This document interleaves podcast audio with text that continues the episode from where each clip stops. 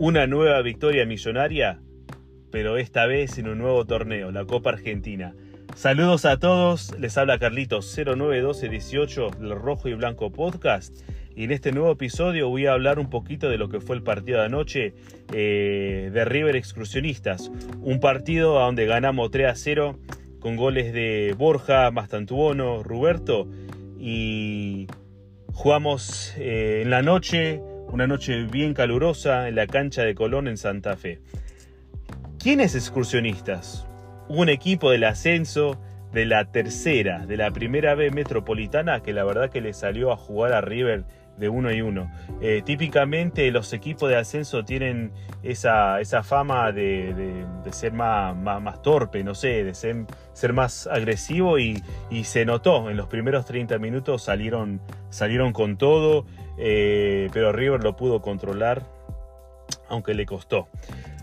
Eh, River salió con la misma línea del domingo pasado, un 4-3-1-2, y justamente los dos nuevos refuerzos de River jugaron anoche.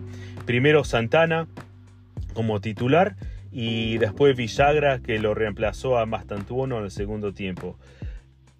¿Cuáles fueron mis, mis primeras sensaciones de estos nuevos refuerzos?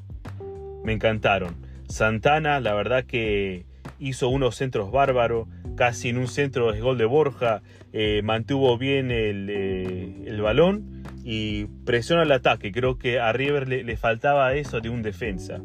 Eh, lo mismo con Villagra, me, gustó cuando, cuando lo, reemplazó Mastantuono, tomó eh, posesión del medio campo y ayudó mucho en lo que fue el último gol de River. Ayer vivimos muchas experiencias. El primero, un milagro millonario el pulpo atajó un penal y un penal decisivo porque iba a ser el, empate de excursionista. Eh, muchos dicen que está adelantado, las cámaras muestran un ángulo donde sí se ve que está adelantado. Él mismo como que lo, lo dijo eh, en el post partido ahí en la, en la zona mixta. Eh, pero como no hay bar en esta Copa Argentina, fue al momento y yo lo tomo de esta manera. Era un penal que la verdad que él se, se lo merecía ya, ya venía con esa mentalidad de, no, poder, no poder atajar penales.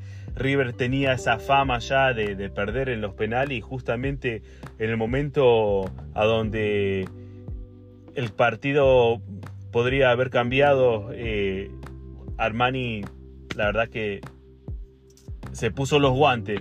Chan, y, tapó, tapó. El penal fue culpa de él, él lo admitió, y, pero gracias a su experiencia lo tapó. Y la verdad que de, ahí ya, ya, River se agrandó, eh, de ahí ya, ya River pudo mantenerse más, más calmado ya estando 1 a 0 arriba. ¿no? Eh, segundo gol, golazo, golazo, de Franco Mastantuono, fue su primer gol profesional eh, y su segundo partido en River. Y se convirtió en el jugador más joven de River en hacer un gol. Le sacó ese título al conejito Saviola. justamente unos minutos atrás, en un tiro libre, falló. Eh, así que ese gol hubiese llegado más temprano.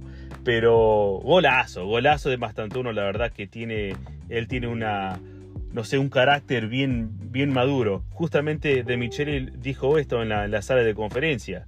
Dijo, si bien Franco tiene solo 16 años, lo veo muy preparado desde lo mental, lo físico, lo emocional, lo técnico, para hacerse cargo de situaciones atípicas de resolver a esa edad. Y tiene toda la razón. La verdad que uno lo ve a, Mastantuono y lo ve ya como, como grande, pero tiene solamente 16 años. Imagínate las alegrías que nos va a dar este jugador. Eh, último gol, Roberto eh, al minuto 93. Eh, otro golazo que hizo él.